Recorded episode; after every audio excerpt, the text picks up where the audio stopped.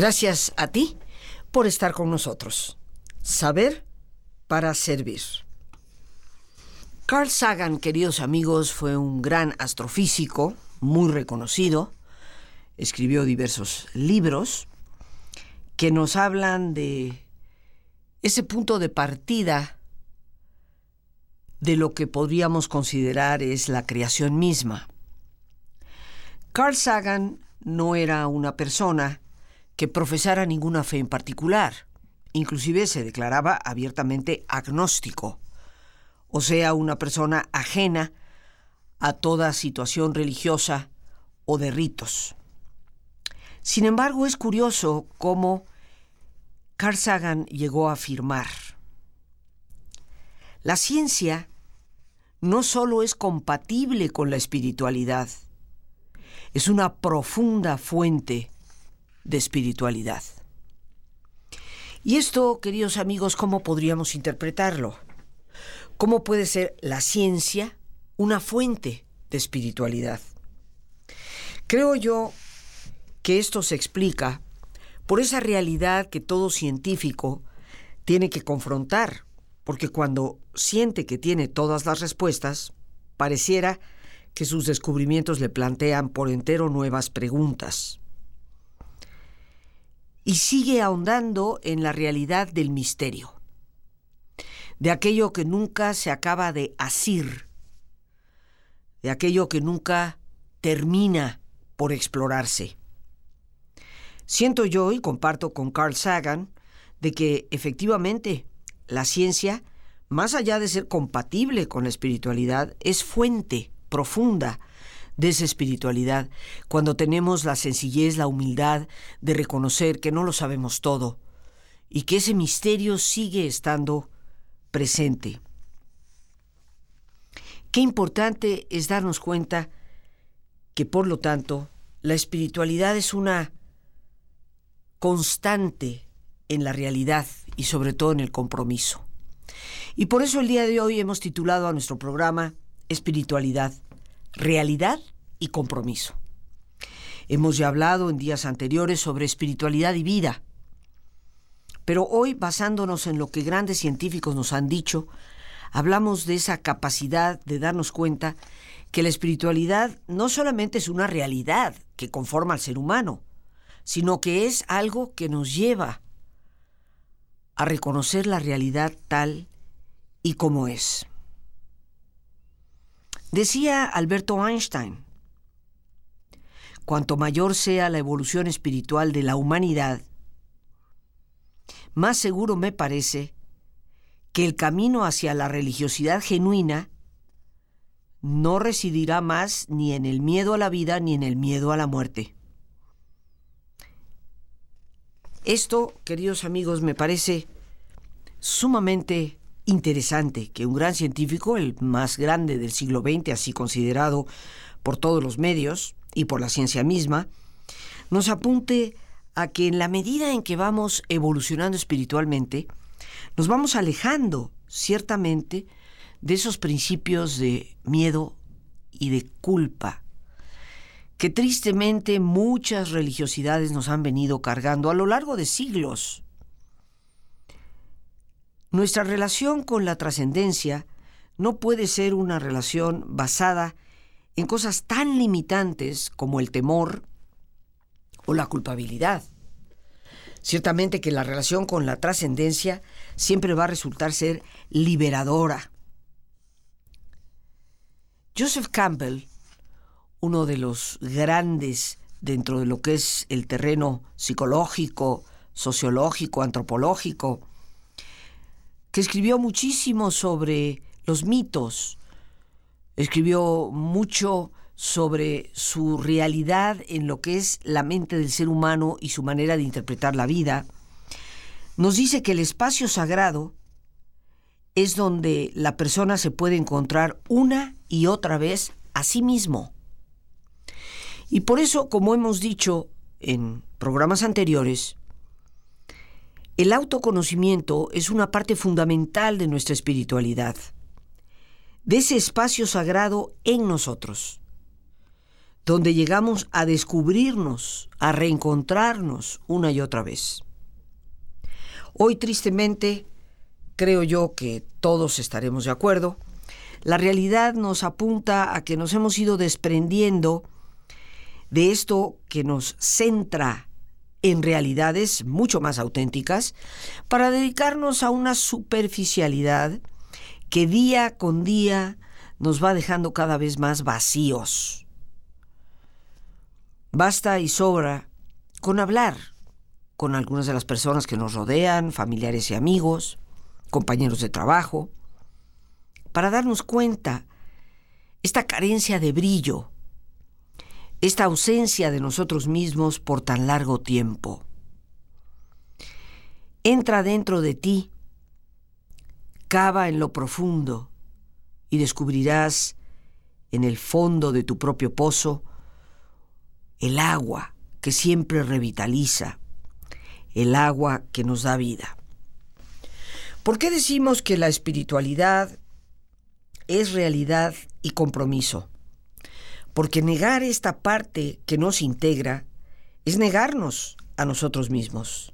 Poner los pies en la tierra implica aceptar la realidad. Y la realidad es que, como tantas veces se ha dicho y lo afirmó Stephen Covey, ese hombre que logró penetrar en el mundo empresarial, pero precisamente apuntando a la importancia de los valores, como él lo dijo, no somos seres humanos en un viaje espiritual, somos seres espirituales en un viaje humano.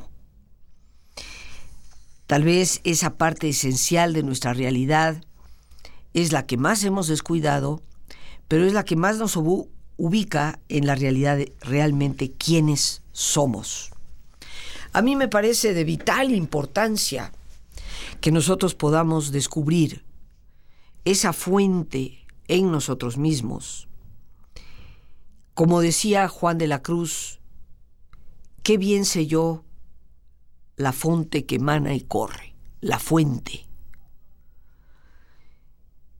Una fuente que no radica en las cosas exteriores, sino en esa capacidad de realismo profundo para encontrarnos con nosotros mismos.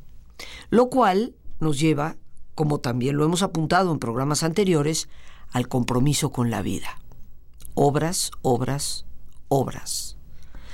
Que significa esta capacidad de llevar al amor a la práctica, de llevar la ética a la práctica, de llevar el autoconocimiento a la práctica y de llevar la relación con lo trascendente a la práctica.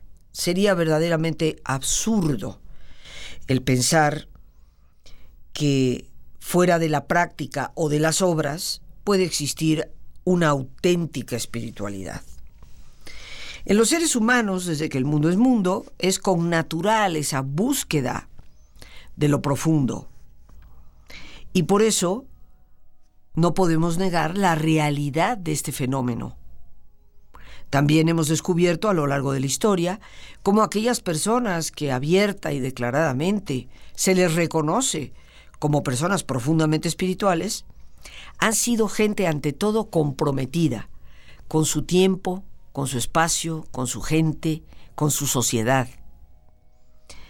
Concebimos tú y yo a la espiritualidad como algo que se practica únicamente en el aislamiento, algo que inclusive nos llega a apartar de la vida misma y nos sustrae de ella?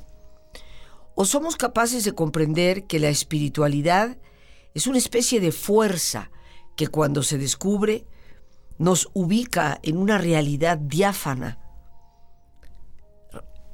en donde nuestros pies están plenamente puestos en la tierra, pero desde esa realidad diáfana tenemos la lucidez para saber que el compromiso con los demás, el compromiso con la vida, es lo que realmente nos impulsa para cumplir nuestra propia misión.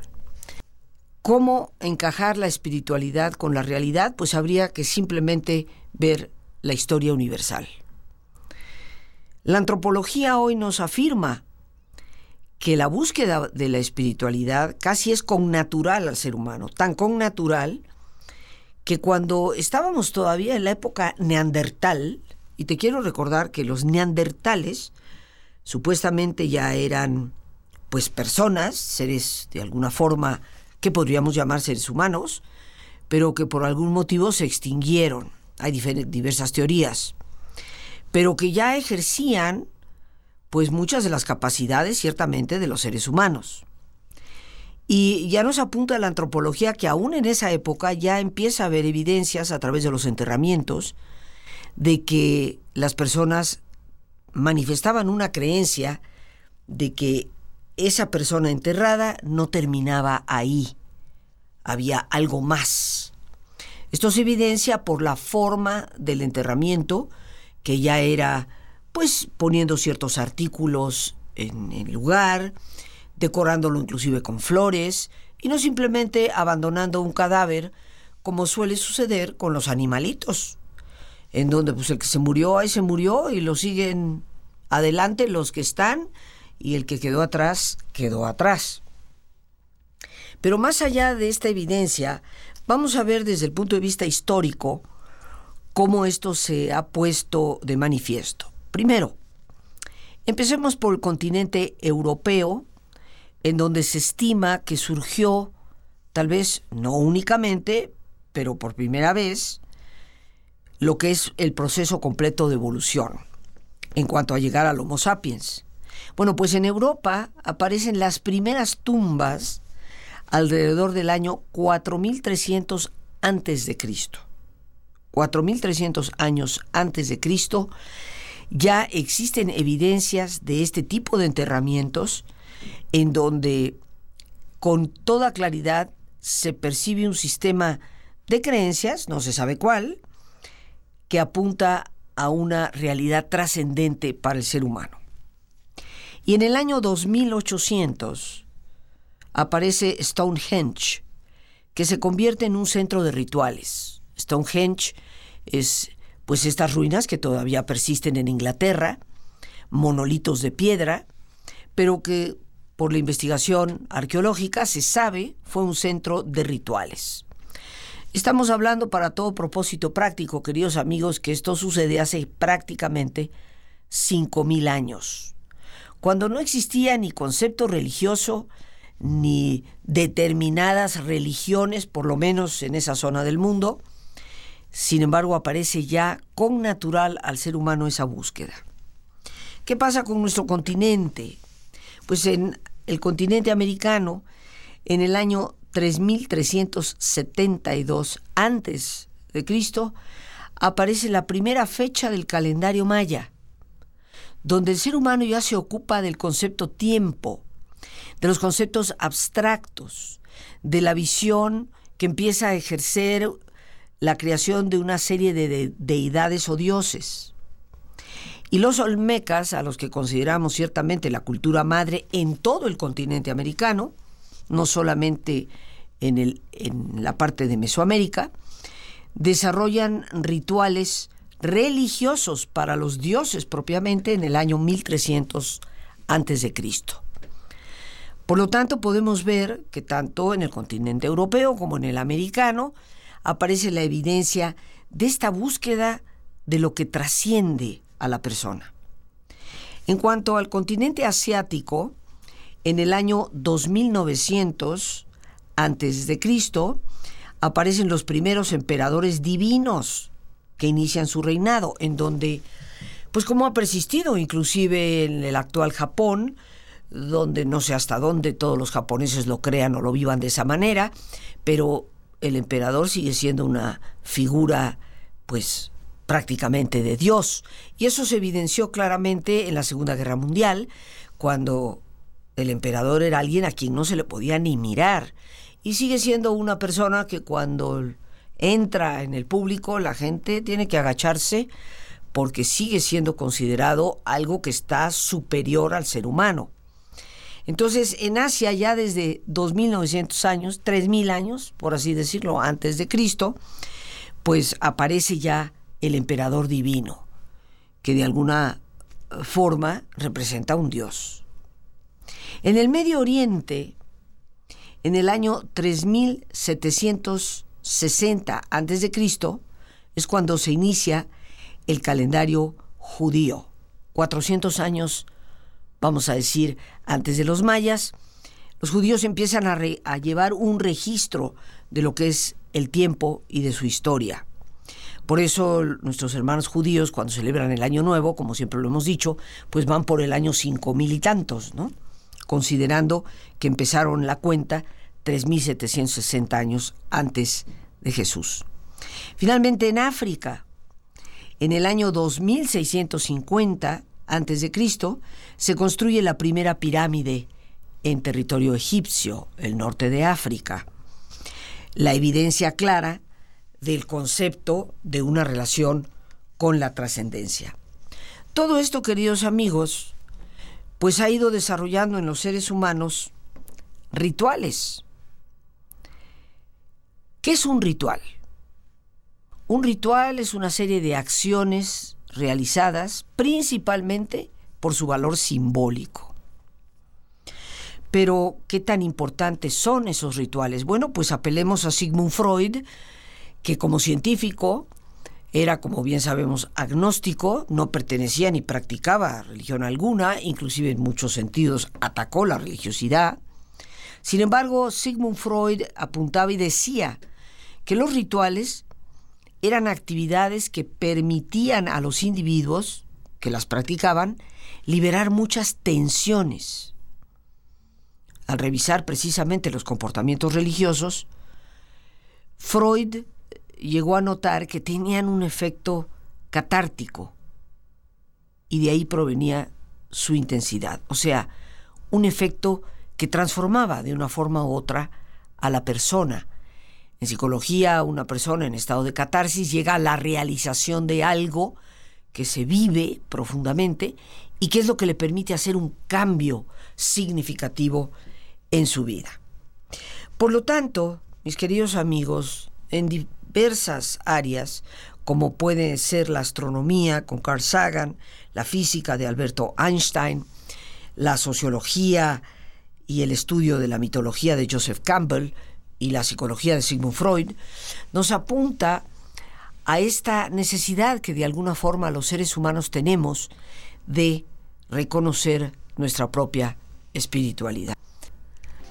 Aquí estamos, queridos amigos, listos para lo más importante, que es precisamente nuestro ejercicio de relajación. Como siempre, pues pidiéndote que te pongas cómodo y si te es posible hacer el alto completo, el alto total, pues qué mejor que cerrar tus ojos. Y en una posición cómoda, con tus ojos cerrados, te pido que tomes conciencia de tu respiración, del entrar y el salir del aire en tu cuerpo imaginando cómo al inhalar, así como llevas oxígeno a todas tus células, inhalas también serenidad para tu mente. Al exhalar, así como tu cuerpo se libera de toxinas, imagina cómo en ese aire que sale te vas liberando de todas las presiones y todas las tensiones. Respira profundamente.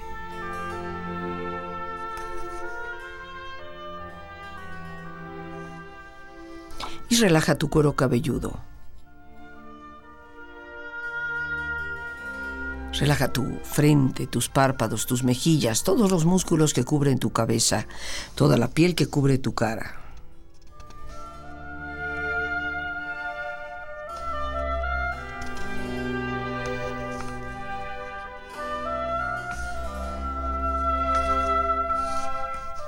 Relaja tu cuello y tu garganta, siente su flexibilidad, equilibrio, balance.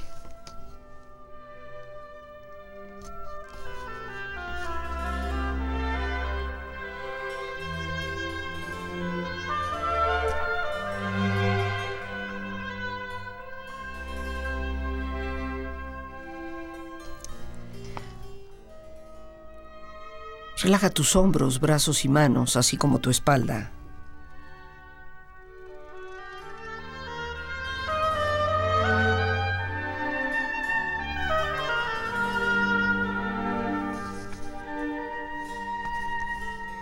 Relaja tu pecho exterior e interiormente.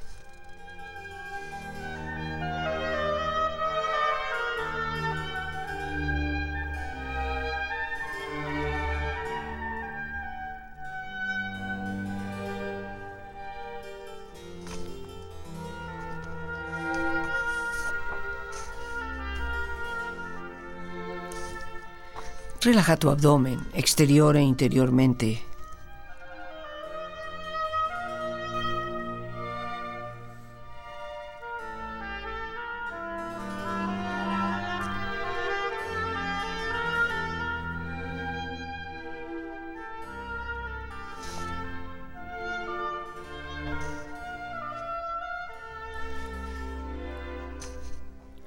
Relaja tu abdomen exterior e interiormente.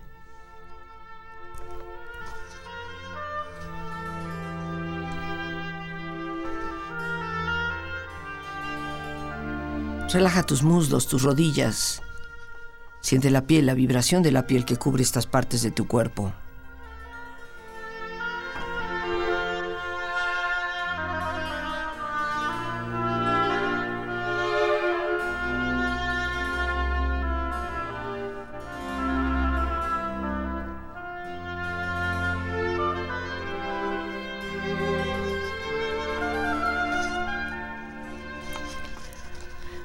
Tus pantorrillas y tus pies.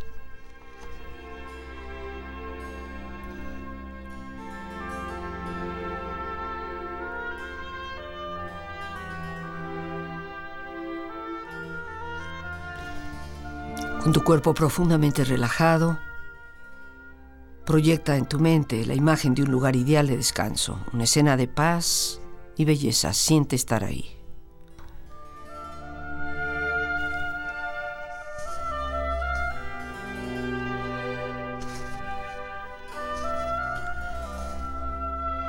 Con tu cuerpo relajado y tu mente serena. Reflexiona.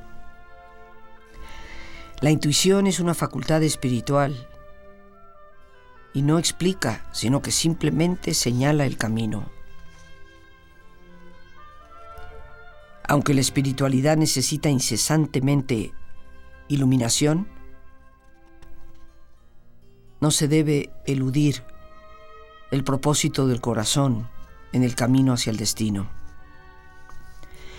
La felicidad es una experiencia espiritual, de vivir cada minuto con amor, gracia y gratitud. Tú eres guiado a través del curso de tu vida por el aprendizaje interno de la criatura, el alegre ser espiritual que es tu ser real. Hay muchos caminos hacia la iluminación. Asegúrate de seguir al menos uno de todo corazón. No eres un ser humano en busca de una experiencia espiritual. Eres un ser espiritual inmerso en una experiencia humana. Respira profundamente.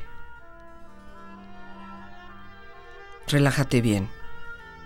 Y con esta experiencia empieza lentamente a estirarte, brazos, manos, piernas y pies moviendo tu cuello, bostezando si lo deseas, haciendo que tu cuerpo retome su nivel de actividad habitual hasta lentamente abrir tus ojos. Ojos abiertos, bien despierto, muy a gusto, bien descansado y en perfecto estado de salud, sintiéndote mejor que antes.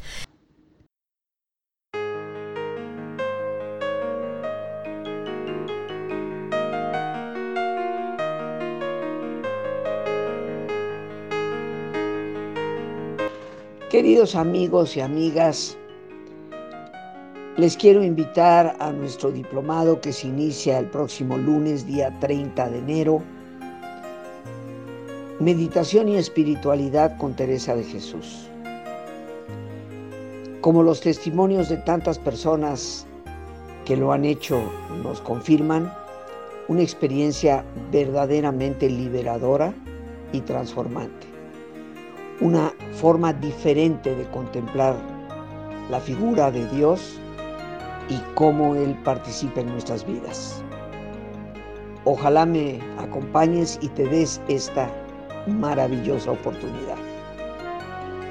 El teléfono para informes, WhatsApp o Telegram es el 55 37 32 9104. Ahí con gusto daremos respuesta a tus preguntas. Te reitero, esta es una oportunidad única, un diplomado con una duración de 10 módulos, 10 meses, que con gusto se te enviarán las fechas cuando tú lo solicites. Te abrazo y confío que te harás presente y aprovecharás este momento.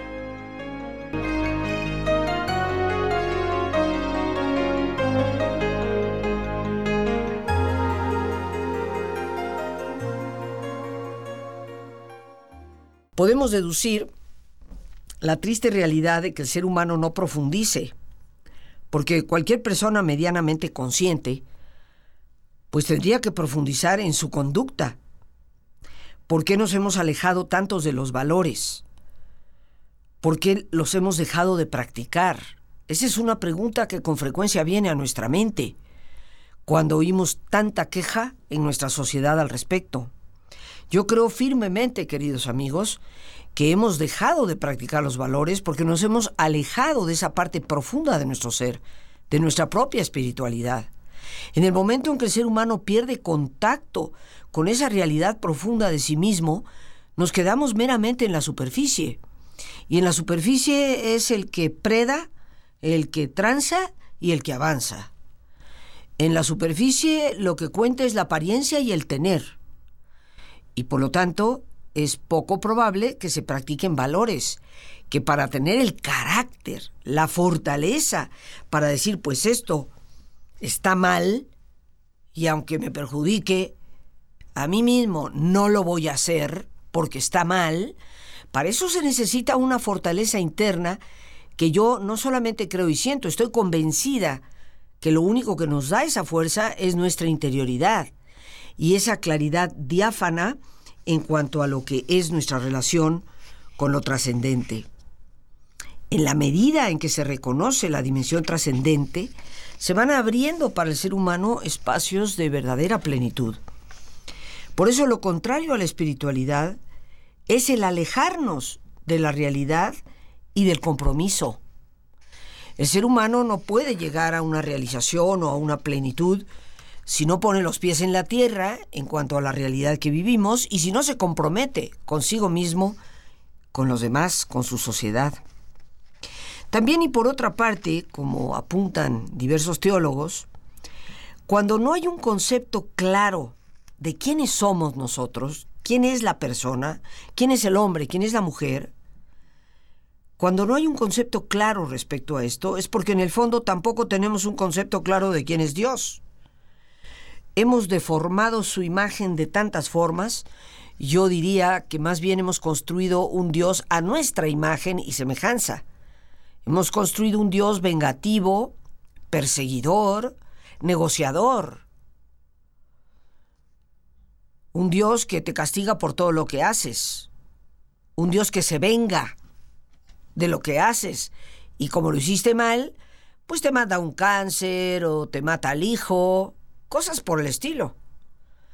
Y es un Dios negociador porque lo tratamos como comerciante. Entonces resulta que la persona dice tan fácilmente y tan panchamente, mira Diosito Santo, yo te prometo que voy a dejar de fumar con tal de que sane mi abuelita. O sea, ponte a pensar lo que eso significa. O sea, te voy a dar algo a cambio de que tú me des algo. Esta imagen corresponde más a la mediocridad en la que tristemente a veces caemos los seres humanos y no a lo que es Dios. Para hablar de espiritualidad debemos de hablar de la persona, primero que todo como un ser integral, de la idea que tenemos de lo que es una persona, va a depender el concepto que tengamos de espiritualidad. Si el ser humano es un mero animal, que nace prácticamente sin propósito, para reproducirse y morir, perdiendo por entero el concepto de que está conformado por dimensiones más profundas, pues es obvio, mis queridos amigos, que de ese concepto será para nosotros la espiritualidad algo importante o no. Y si no lo es, caeremos pues en la ausencia, la carencia prácticamente absoluta y total de valores. Somos seres integrales y es obvio que en el momento en que se va a definir a la persona como un ser puramente material, pues se le va desnudando de su dimensión espiritual y se va eliminando la posibilidad de que exista inclusive el espíritu. El materialismo prácticamente niega esa dimensión trascendente del ser humano. Y como eso es lo que hoy prevalece, queridos amigos, pues nos encontramos en la triste situación en que nos encontramos. Sin embargo, hay que resaltar en la actualidad, es la misma ciencia la que está recuperando esa dimensión profunda como un eje fundamental para la vida de toda persona. Porque seamos honestos, cuando se habla de conciencia, de interioridad, del conocimiento de sí, pues está haciendo referencia a una capacidad, a una cualidad de todo ser humano que es trascendencia, relación, interiorización, una serie de verbos que nos están hablando de espiritualidad. Las gracias a Dios por este espacio que nos permite compartirlas y a ti el más importante de todos una vez más gracias, muchas gracias por tu paciencia al escucharme, por ayudarme siempre a crecer contigo. Que Dios te bendiga.